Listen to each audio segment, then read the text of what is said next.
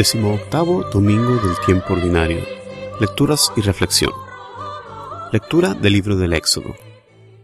En aquellos días, toda la comunidad de los hijos de Israel murmuró contra Moisés y Aarón en el desierto, diciendo, Ojalá hubiéramos muerto a manos del Señor en Egipto, cuando nos sentábamos junto a las ollas de carne y comíamos pan hasta saciarnos. Ustedes nos han traído a este desierto para matar de hambre a toda esta multitud. Entonces dijo el Señor a Moisés, Voy a hacer que llueva pan del cielo, que el pueblo salga a recoger cada día lo que necesita, pues quiero probar si guarda mi ley o no. He oído las murmuraciones de los hijos de Israel. Diles de parte mía, por la tarde comerán carne y por la mañana se hartarán de pan, para que sepan que yo soy el Señor su Dios. Aquella misma tarde, una bandada de codornices cubrió el campamento. A la mañana siguiente, había en torno a él una capa de rocío que, al evaporarse, dejó el suelo cubierto con una especie de polvo blanco semejante a la escarcha. Al ver eso, los israelitas se dijeron unos a otros, ¿Qué es esto? Pues no sabían lo que era. Moisés les dijo, Este es el pan que el Señor les da por alimento. Palabra de Dios. La respuesta al salmo de este domingo proviene del Salmo 77, El Señor les dio pan del cielo.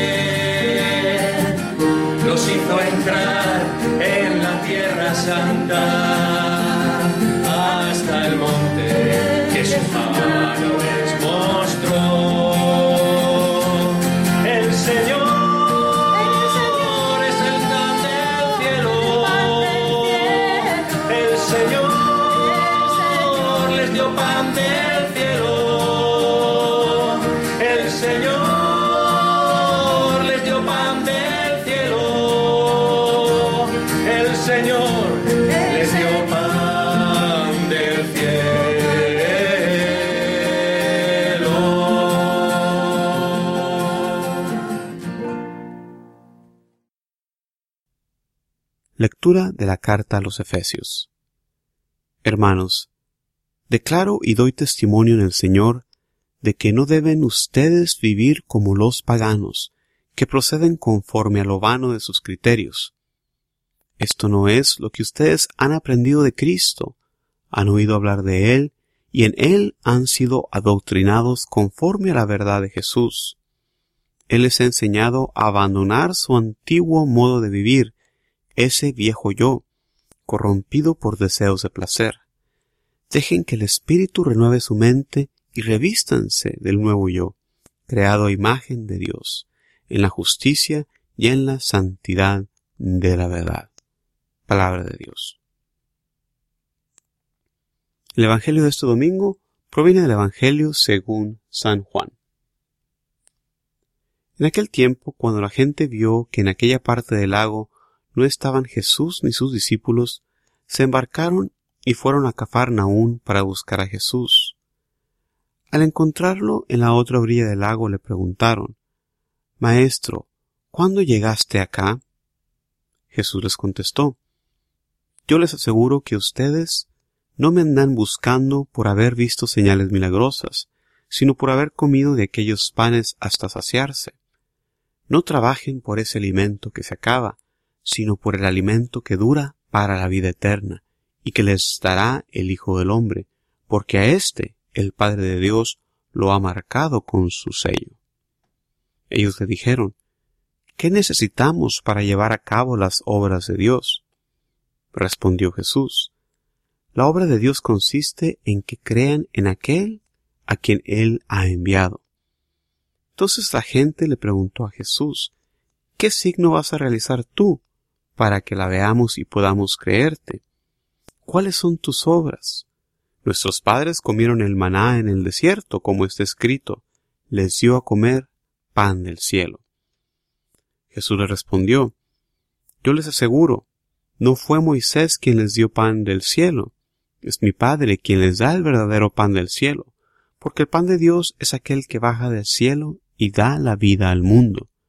Entonces le dijeron, Señor, danos siempre de ese pan. Jesús les contestó, Yo soy el pan de la vida. El que viene a mí no tendrá hambre, y el que cree en mí nunca tendrá sed. Palabra de Dios. Reflexión. En las lecturas de este domingo, la liturgia de la Iglesia continúa presentándonos a un Dios amoroso, un Dios que provee por su pueblo. La primera lectura comienza con la queja del pueblo, Ojalá hubiéramos muertos a manos del Señor en el país de Egipto, cuando nos sentábamos junto a la olla de carne y comíamos pan hasta hartarnos. Ellos se quejan de ahora no tener hambre y prefieren regresar a la esclavitud sin realizar que la libertad para adorar a Dios es lo que ellos necesitan. Se necesita un estado de libertad para libremente poder ofrecerle culto al Señor. Esa es la razón por la cual inicialmente Moisés propone al faraón, dice el Señor Yahvé, deja salir a mi pueblo para rendirme culto. Nuestro Dios nos da esa libertad no para hacer lo que se nos dé la gana, sino para adorarle, para seguirle, para voltear nuestra mirada hacia Él. Y que no nos pase a nosotros el caer en esta ingratitud que muestra aquí el pueblo de Dios. Son tantas las razones que tenemos para alabar, para dar gracias a Dios de día y de noche, que en nuestros momentos de hambre y necesidad nos dé Dios la gracia de volvernos hacia Él y no quejarnos, como vemos aquí hacer al pueblo de Israel.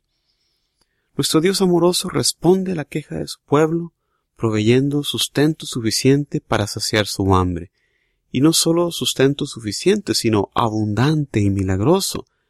El Salmo 78 describe el maná como comida de ángeles. Este evento presagia la comida abundante que Jesús le da al pueblo en la multiplicación de los panes y que nos da a nosotros hoy en día con este manjar celestial que es el sacramento de la Eucaristía. En la segunda lectura de este domingo la Iglesia continúa mostrándonos las exhortaciones morales que están en la carta a los Efesios. Este domingo leemos No vivan ya como viven los gentiles, según la vaciedad de su mente. Yo vivo realmente asombrado de la gente que sabe de todo menos de Dios. sabe hasta el más mínimo detalle de la vida de los artistas o de los deportes, de mil otras cosas sin importancia alguna. Y digo yo, si pusiéramos la mitad de empeño en estudiar la Biblia, estudiar las cosas de Dios, seríamos santos seguramente. Nosotros, los que conocemos a Cristo, como nos dice aquí la carta a los Efesios, debemos despojarnos del hombre viejo. Esto quiere decir todas esas cosas que seguíamos antes, que nos gustaban antes, antes de conocer a Dios, y que ahora pueden ser un obstáculo para seguirle. Nosotros ahora en Cristo vivimos revestidos de su gracia que recibimos, especialmente a través de los sacramentos, en el bautismo, en la Sagrada Eucaristía. En el Evangelio de este domingo oímos el reproche de Jesús. Ustedes me buscan no porque han visto signos, sino porque han comido de los panes y se han saciado. El gran santo eh, de la iglesia, San Agustín, comenta sobre este pasaje. ¿Cuántos buscan a Jesús para que les dé algún beneficio temporal? Hay que pedirle a Dios que nos ayude a buscarle, no por búsqueda de algún beneficio, sino porque Dios es Dios y porque le amamos por ser quien es. Un ejemplo de esta actitud que de repente me viene a la mente son las personas que a veces ponen como excusa el no casarse por la iglesia porque dicen, no, es que fulanito, fulanita antes vivían juntos, les iba bien y nada más se casaron por la iglesia y les empezó a ir mal. ¿Y, y qué sosa superstición es decir esto? Es querer decir que creemos en Dios, le seguimos mientras nos vaya bien en la vida. Es como las personas de este domingo, creen y siguen a Jesús mientras tengan el estómago lleno. Jesús por las palabras, obre no por el alimento perecedero, sino por el alimento que permanece para la vida eterna, está tratando de mover a la gente a que realicen un acto de fe. Pero desafortunadamente esto no se da, sino al contrario.